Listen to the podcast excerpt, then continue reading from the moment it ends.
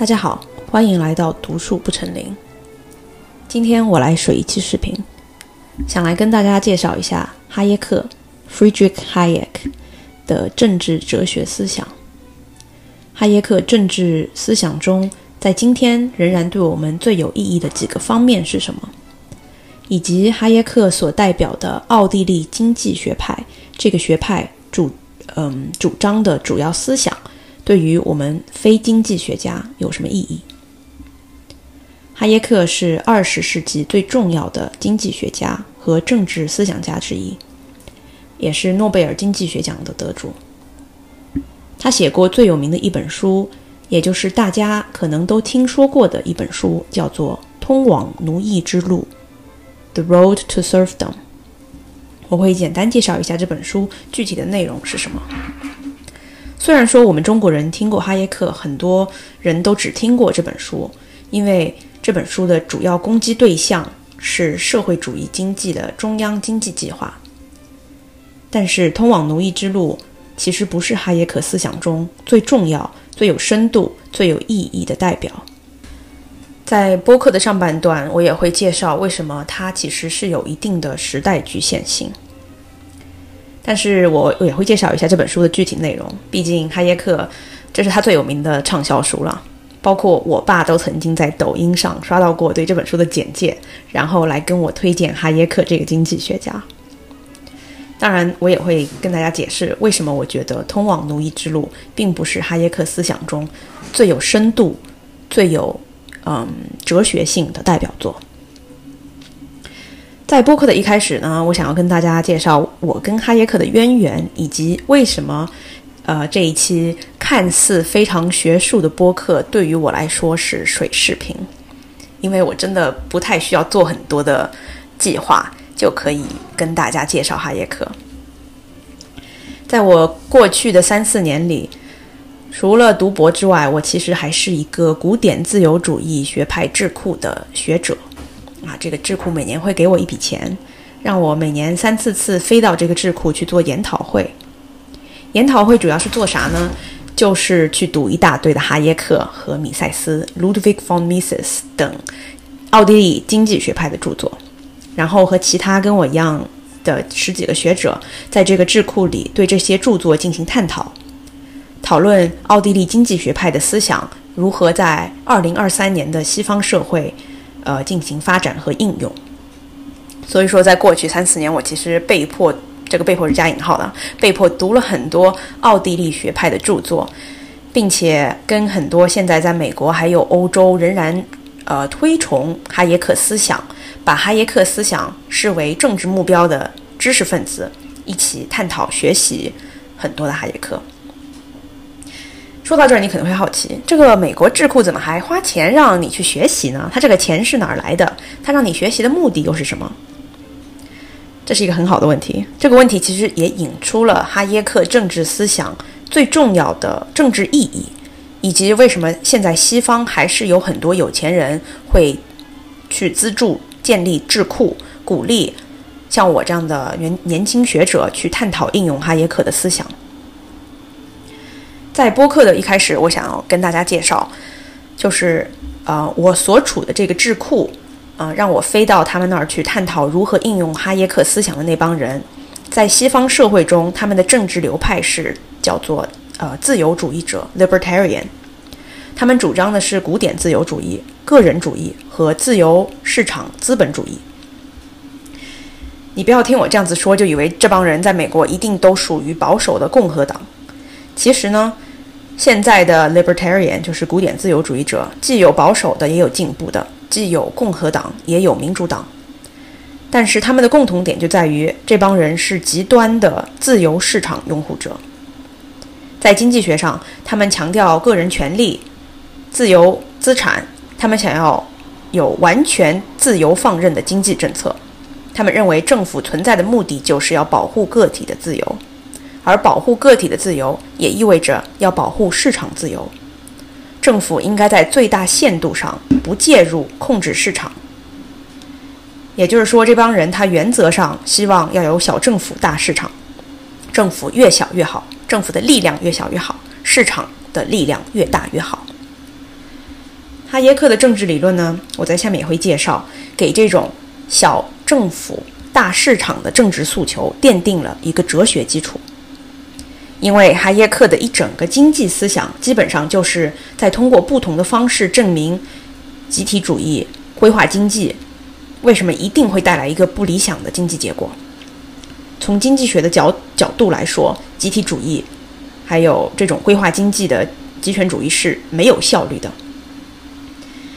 嗯，他所代表的奥地利经济学派在二十世纪的上半段最大的政治诉求就是去反抗当时世界上另外两派典型的推崇大政府、小市场的思想体系，那就是嗯，当时就是拥护苏联的集体呃社会主义，还有当时在英国非常流行的所谓凯恩斯主义，也就是说，呃，政府应该花钱。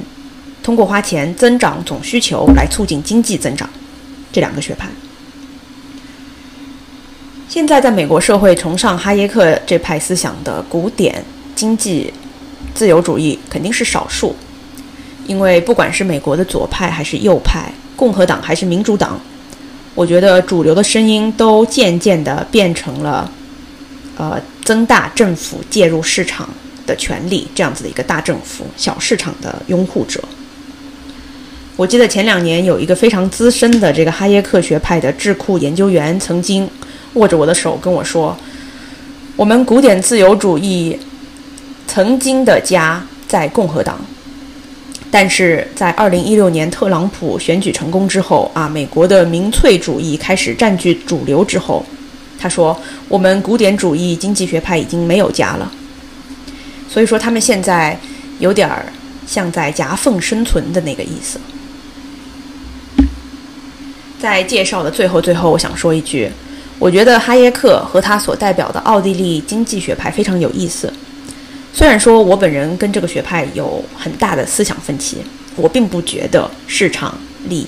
市场应该越大越好。我不觉得市场力量最大化，政府尽可能少的去介入市场的自由运作这样的一个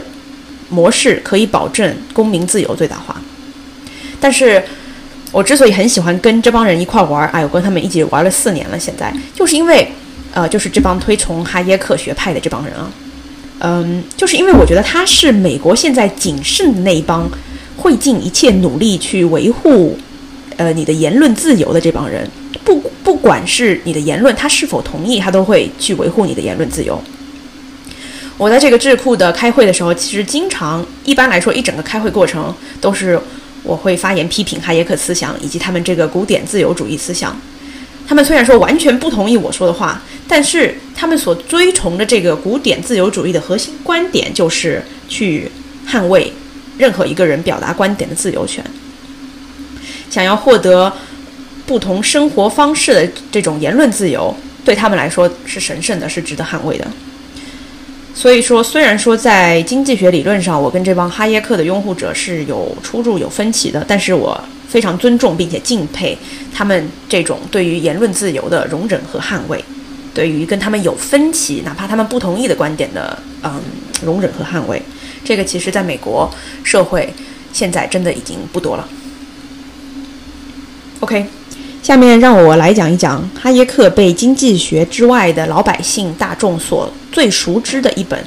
1944年出版后卖了几百万册的畅销书，也是他在中国人心中最有名的一本书，那就是《通往奴役之路》。首先，我想说，哈耶克出生于奥匈帝国维也纳的一个贵族家庭，他是哲学家维特根斯坦的表弟。啊，哈耶克在回忆录中写道，他跟维特根斯坦一起在世界第一大战中当军官的时候，两个人还进行了很多哲学讨论。所以说，哈耶克不是一个传统上的经济学家，甚至在当代经济系里面，我觉得很少会有人会去读哈耶克。我问过我的两个呃经济系的博士生朋友，我看他们读的论文都是那种我根本就看不懂的数学模型。然后我就跟他说：“哎，我我说我我也拿了一个这个经济系的呃博士访问学者的奖学金啊，fellowship。他们问我说：“哦，你这个奖学金是来干嘛的？”我说：“我是去读哈耶克的。”他们说：“哦，天哪，就这个人他们的自己的经济系里面就是都不会去读。”就说明了哈耶克的经济学其实是更偏向于经济学哲学，他其实是一个更像马克思的经济学家，而不是一个更像现代经济学家那个经济学家。哈耶克在《通往奴役之路》中对于呃集权社会主义经济的反驳，虽然说看似是对于这样一个政体的经济效益的反驳，但是实际上他的目的是政治性的，甚至是哲学性的。在播客的结尾，我也会提到为什么它是哲学性的反驳。在哈耶克的其他作品中，我们可以看出他是一个充满了人文关怀的经济学家，甚至可以说他的所有经济学著作最终都是被他的哲学价值观和政治价值观所决定的。这点也是他有别于现在我们知道的这些经济学家最大的地方。在《通往奴役之路》的前言中，哈耶克就说。这本书是一本政治著作，嗯，他是被他这本书是被他自己的最终价值观决定的。他写这本书的目的就是他觉得大多数经济学家不应该在现在的这个历史时刻，就是四十年代这个历史时刻保持沉默。他们有政治义务和哲学义务站出来要批评计划经济。这本书的首要观众呢是一战和二战期间的英国读者，英国的知识分子。他的主要目的是为了警告英国崇尚社会主义的知识分子，希望增进政府对于经济管制的经济呃政治诉求。哈耶克想要警告他们不要推进一些损害国民经济自由的政策，就是增加政府对于经济的管制，在哈耶克的眼中是会损害国民经济自由的。那哈耶克作为一个经济学家，他对于政治学和哲学的兴趣这一点，我们其实从这本书《通往奴役之路》的标题就可以看得出来。The Road to Serfdom 这个标题的灵感来自于19世纪法国政治哲学家和社会学家托克维尔在他最著名的一本书《论美国的民主》里提到的一个美国民主可能走向的死路，那就是通往奴隶之路。The Road to Servitude。大家可以听听得出来，《The Road to Serfdom》通往奴役之路和《The Road to Servitude》通往奴隶之路的这个这两句话是很相近的啊。呃，托克维尔说的这个通往奴隶之路不是真的奴隶制啊，他的这个 “servitude” 的意思是美国这样的民主国家，它过于崇尚平等，嗯，他就有可能会把平等这个价值观放在了自由之上。这种对于平等的狂热的追求。可能会让美国的老百姓失去他们对自自由的渴望。一个过于平等的国家，一个过于平等的民主国家，可能是一个不再自由的民主国家。这个是托克维尔在《论美国的民主》里，呃，一七五零年对于美国忧心忡忡的教诲。哈耶克呢，肯定是读过托克维尔的《论美国的民主》这本书，并且深深的为之受到影响的。在《通往奴役之路》这本书中，也有大量的对于托克维尔的讨论。话说，下个学期我会在美国大学开一门托克维尔的课。我这回读哈耶克的时候，发现他跟我一样，都是托克维尔的崇拜者和学生。他的这本书的标题《通往奴役之路》，也是就是来自于，嗯，或者说是延伸于托克维尔在快两百年前对于这种过于渴望平等的民主社会的警告。在平等和自由这两个价值观中，托克维尔觉得民主社会一定不能够忽视自由而选择平等。那在1750年的托克维尔的时代，托克维尔发现美国这样的民主社会会在选择更多自由和选择更多平等之间一窝蜂狂热地涌向后者。那么，在哈耶克1940年快两百年之后的。嗯，二十世纪，呃，这个对于自由和平等之间的选择，嗯，哈耶克在这个问题上又有怎么样的思考呢？在他写这本书的时候，在他写《通往奴隶、通往奴役之路》这本书的时候，也就是在一九四零年到一九四三年期间，哈耶克感到，嗯，德国纳粹主义运动在西方被他的英国同行们给完全错误的解读了。当时的英国人都以为，哎呀，我们怎么可能成为成为纳粹呢？我们是民主的英国，哎，我们和纳粹走的是完全两条不同的路。我们和纳粹之间，我们和纳粹就是纳粹社会的德国人，完全没有相似之处。当时很多英国知识分子都认为，纳粹主义之所以在德国崛起，纯粹就是因为这个国家突然发疯了，德国突然就非理性的。选择了拥护纳粹主义，这是一种反制行为。但是哈耶克想要强调，德国意识形态的转变，他们通往纳粹之路，非但不是一场反制行为，恰恰相反，是德国长期意识形态发展的巅峰，这是一种自然的结果。纳粹主义的崛起是在一战期间，德国人对于十九世纪开始对于十九世纪的自由主义。的拒绝，以及呃与之相相伴的是他对于社会主义这种经济经济体和保守主义这两种思想流派的融合。这种融合呢，也就为了后来的纳粹主义，也就是国家社会主义，呃的最终的成功奠定了基础。一战之后的德国思想，也就是德国人通往纳粹之路啊。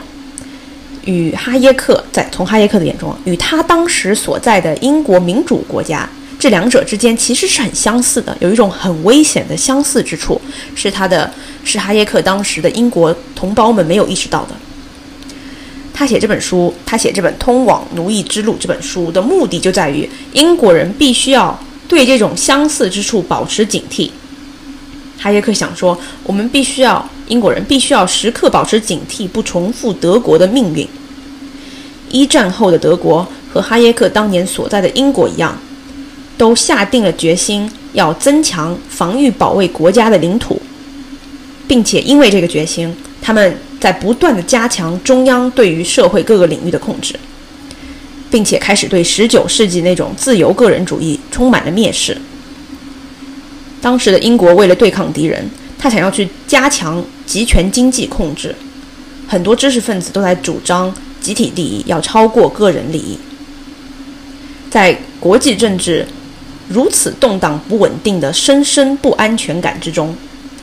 在当时的很多英国知识分子看来，社会主义经济体好像提供了一个非常不错的选择。所以说，在《通往奴役之路》这本书的第十三章，哈耶克就讨论了。以英国为代表的民主国家当前的政治和经济状况，与德国极权主义早期正在变得日益相似这个问题，他警告西方民主社会的这帮老百姓不要沾沾自喜。英国人当时的英国人，在经济观点上和早期的德国极权主义是有很大的相似之处的。这个相似之处包括了当时的左派和右派，就是左翼和右翼，在英国变得日渐趋同，就像当年的德国的左翼和右翼变得日渐趋同，以及对于国家的日益崇敬，以及对于中央经济计划的热衷。曾经在英国受推崇的个人主义传统，呃，自由主义传统，如今在英国四十年代的英国。日渐被抹黑或遗忘，因此，哈耶克的警告是：英国人一定要保持警惕，保持自己传统的自由价值观。《通往奴役之路》这本书其实不是一味的在批评社会主义有多么邪恶。哈耶克作为一个自由主义者，他认为自由主义和社会主义的目的都是一样的。自由主义和社会主义作为两种经济规划模式，它的目的都是为了。追求民主、社会公正和平等，只不过他们，他们认为我们要通过不同的经济模式去达到这个同样的目的。社会主义者认为，只有通过中央经济计划，也就是废除私人企业这个经济手段，才能够达到这个目的。而自由主义者认为，中央计划将会抑制创新，妨碍社会的动态性。摧毁公平性，嗯，等等。所以说，哈耶克觉得社会主义者和自由主义者这两个党派之间啊，或者是这两个流呃呃意识形态之间的争论，它的争论的关键点不是他们的目的，而是哪一种经济体系才是能够达到这个目的最好的手段。究竟是中央规划呢，还是自由市场呢？究竟是嗯呃中央调控的经济呢，还是竞争？贸易竞争到这里呢，他也可其实就是把一个政治哲学问题转换成了一个经济问题。他认为社会主义和自由主义最终的分歧点不在于目的，而在于他们的手段。《通往奴役之路》这本书大量的章节就是在证明这种规划的经济是没有办法达到他所宣称自己能达到的目的的。其中的问题包括。呃，工业国有化是否一定会带来思想国有化？在这样的一个经济体系下，个人是否要开始心甘情愿地接受国家给予的经济目标？国家是否在塑造经济目标的时候，也要开始塑造信仰、塑造思想、压制异议，就是不同意的观点？这样是否会导致语言的扭曲，对于真理、道德和思想自由产生压迫？这些讨论，大家在一些非常著名的文学作品，比如说，呃，《动物庄园》还有《一九八六》中，应该都读过非常相似的理论了。以上呢，就是我对于《通往奴役之路》这本书的简介。正如我之前介绍的，这本书我觉得，嗯。在中文语境中，我们今天的中国人读起来，自然而然的就会联想到哈耶克可能对于中国经济体系有怎么样的评价。但是这本书它是在一个特定的时间点写给一个特定的观众，这样子的一本以政治为目的的论述。它的特定观众就是那帮。一九四零年左右，想要让英国政府扩大权力，让英国经济体系接近社会主义经济体系的那帮英国左派知识分子，我觉得哈耶克那本书里对于社会科学界的贡呃贡献其实是有一定的局限性的。他自己也在这本书出版的三十年后再版的那个前言里面说，他对于当时苏联共产主义的了解是有限的。他的主要批评对象是英国社会和德国早期嗯集集权社会这两条呃这两个社会的经济发展的相似之处，警告英国人不要以为自己绝对不可能走上德国早期集权主义的那条路。那么哈耶克对于社会科学界或者是学界真正的贡献在哪里呢？我觉得如果。在一期介绍哈耶克的政治思想的播客中，不介绍下面这篇文章，那绝对就是我的失职。这篇文章的标题叫做《知识在社会中的运用》（The Use of Knowledge in Society），出版于一九四五年，是哈耶克最具影响力和最著名的论文。这篇开创性的文章《知识在社会中的运用》是也是二十世纪下半叶被引用最多次数最多的文章。我曾经在那个，呃，就是我在那里当 fellow，呃，访问学者的智库里面听他的老总说，就是握着我的手说，他觉得这篇文章是人类社会科学界最伟大的文一篇文章，没有之一。虽然说我对这个观点不是特别赞同，但是足以说明这篇文章在哈耶克的追随者中的地位。这篇文章里所推崇的这个哈耶克对于知识问题的观点，知识问题就是 knowledge problem 这个问题的观点，也奠定了刚才哈耶克那本呃《通往奴役之路》里面反对集权规划经济的哲学基础。这个观点 knowledge problem 这个知识问题，也是一整个奥地利经济学派最重要的哲学核心观点。啊，其实就是在这个文章里啊，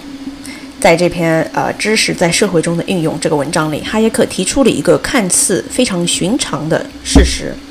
一个有关知识的事实。下面就是我对于那个知识问题 （knowledge problem） 的概括，那就是我们在做社会层面的经济决策的时候，这个经济决策可以是很小的经济决策，比如说今天菜市场小贩卖的这个鲫鱼的价格划不划算，或者说，呃，今年咱们家要不要买第二套商品房，也可以是更大一点的经济决策，比如说，我们要不要在村口建一条路，或者说，是否应该在杭州市。发展畜牧业，这些都是属于经济决策。刚才说的这些全部都是，在做出任何经济决策的时候，不管大小，我们肯定需要一定的知识才可以做出这个决策，对吧？那那是怎么样的知识呢？哈耶克请人们注意这个事实，就是与经济决策相关的知识，永远都不是具有普遍性的理论知识，而是。在这个经济体中，无数的参与者拥有的分散性的、局部性的，往往是隐形的知识，就这么简单。这个就是哈耶克所说的知识知识问题 （knowledge problem） 的全部要点。他的这篇二十世纪最有影响力的文章的核心就是这样一个很简单的道理，那就是在人们做出一切经济决策的时候。里面所运用的知识，一定不是理论知识，而是分散的、实践的、隐形的知识，往往是外部的人，比如说经济学家，或者是哲学家，或者是政治学家，没有办法知道的知识，因为这个知识是分散的。那为什么我刚才说就是这样子的一个很简单的观点，是哈耶克反对社会主义经济的哲学基础呢？因为。如果经济决策所需要的知识是分散的，只有当地的做这个决策的人才能知道的，是隐形的，那就意味着中央计划是绝对不可能从外部得知经济决策中需要怎么样的知识，也就意味着一个中央计划的经济体一定是无知的，它一定是，嗯，它是瞎的，它是一个瞎子。那在这篇论文啊。知识在社会中的运用，《The Use of Knowledge in Society》这篇论文中，哈耶克指出，就是这么一个简单的道理，几乎被所有的现代经济学家所忽视了。现代经济学家总是以为，嗯，总是以自然科学为模型，他忽视了现实社会中的知识问题。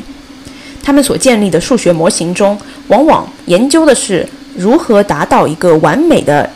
均衡 （perfect equilibrium）？如何完美的消除短缺和盈余等市场问题？经济学家他们的数学模型中往往假设了可能会有完美知识的存在，但是他们忘了，现实生活中完美知识永远都是不可能的，因为呃经济决策中的知识本质上是分散的，它本质上是不可收集的。这些经济学家错在哪儿呢？他们就错就错在他们的模型假设了你是可以计算一个城市里面的人他是需要多少大米的，他是想喝多少杯咖啡的，然后他们这个模型就建立在这个假设之上，在试图计算供给、计算需求。嗯，我们需要供给多少大米？我们需要开多少个咖啡店来满足这个需求？但是哈耶克对于知识的定义就是知识本身。呃，它的本质上是不可收集的。经济决策中所需要的知识，在任何呃实际的层面都没有办法被数据化。我举一个非常通俗易懂的例子，比如说，经济学家可以计算出来，说一个城市最完美的咖啡数量是每一万个人中应该要有一家咖啡店。这个数据有什么意义呢？哈耶克会说没有意义。在西藏，可能一万个人中只有零点一个咖啡店。在上海，每一万个人中有三有三点四五家咖啡店。为什么上海的咖啡店数量是西藏的三十四倍呢？经济学家的数学模型完全忽视了价格、风俗习惯、文化信号系统和学习等隐形制度的存在。经济学家所假设的完美知识，在现实生活中是毫无意义的，因为每一个人群。中，它所存在的知识都是一些无意识的知识，它是被一些隐形的元素所决定的。所以说，哈耶克的意思就是，我们需要研究的经济学家需要研究的不是完美的知识，他们需要研究的是为什么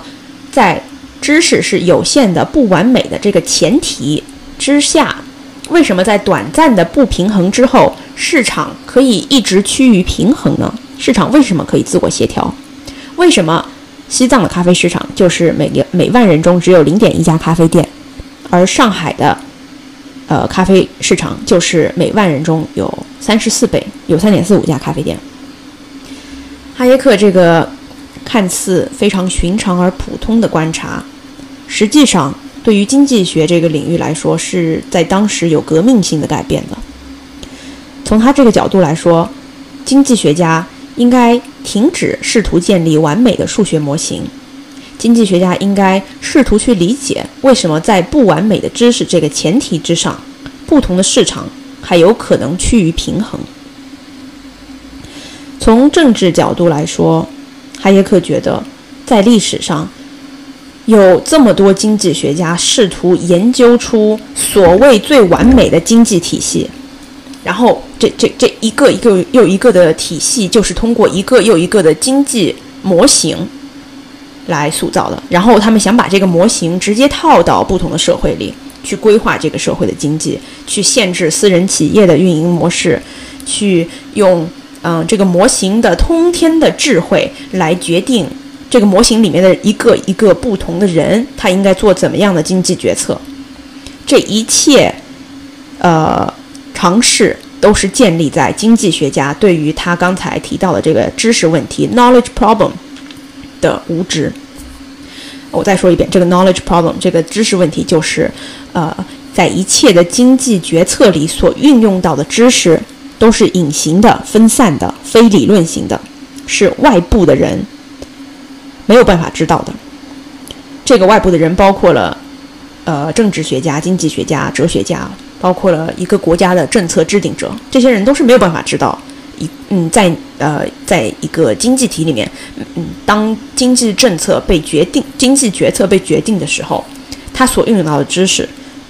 是外部没有办法提前知道的。这也就意味着，从哈耶克的角度来说，政府能做的最大的责任，就是去保证这种隐形的知识可以通过市场这个制度得到正常的传播，而不是被一些外界的力量，比如说国有经济策划。来干预和阻挠。哈耶克在通往奴役之呃之路之中的经济理论，都是建立在他对于这个知识问题的理解上建成的。那么，OK，你可能会问，我是一个经济学家，我现在读了哈耶克，我已经知道了这个 knowledge problem 这个知识问题了，那我要怎么做呢？我觉得对于哈耶克来说，经济学家首先应该停止建立数学模型。经济学家应该停止把自己想象成一门，把自己的学科想象成一门像自然科学这样的学科。经济学研究的知识不是可以被数据化的数学知识，而是无法被数据化的分散的有关于人的社科知识。对于哈耶克来说，经济学不是一门理科，而是一门社会科学。经济学不光光要关注呃模型，呃。平衡 （equilibrium），他还要关注文化、社会结构、政治体系以及不同的人的不同社会的人的习惯。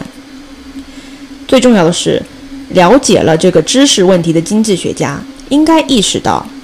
自己不是万能的神。他们所得出的完美的数学模型，这种平衡没有办法，也不可能被应用到一个真实存在的社会里。所以。经济学家在哈耶克的理解中，绝对不可能给一个国家制定政策，不可能决定市场应该或者是不应该交易什么，决定商品的交易价格应该是怎么样的。经济学家能够给我们的是更多的认知，对于市场平衡的认知。经济学家应的作用是要保证市场的运作。他不应该辅佐国家政策制定者来试图操控市场、操控经济决策里所应用到的知识，因为市场的完美知识是不存在的。所以说，就是从这一点来说，为什么大家有时候会听说哈耶克是一个市场极端市场自由主义者，就是因为他的这个对于知识问题的观点。那为什么维护个人自由、维护个人的经济自由，在哈耶克的眼中如此重要？不是因为什么高大上的形而上学的什么人生而自由这种原因，而是因为在他眼中，只有通过个体自由的经济决策，我们才可以让不完美的知识在市市场中自由流通。这种不完美的知识的流通，从哈耶克的视角来看，是一个健康社会运转的唯一模式。OK，这期播客简单介绍了一下，我觉得是哈耶克所有著作中最有名、流传最广的两个作品，分别是《通往奴役之路》和。知识在社会中的运用。哈耶克是二十世纪最有影响力的政治思想家和经济学家之一。呃，因为我自己不是一个经济学家，所以说我觉得这期播客是比较通俗易懂的。我是从一个外行的角度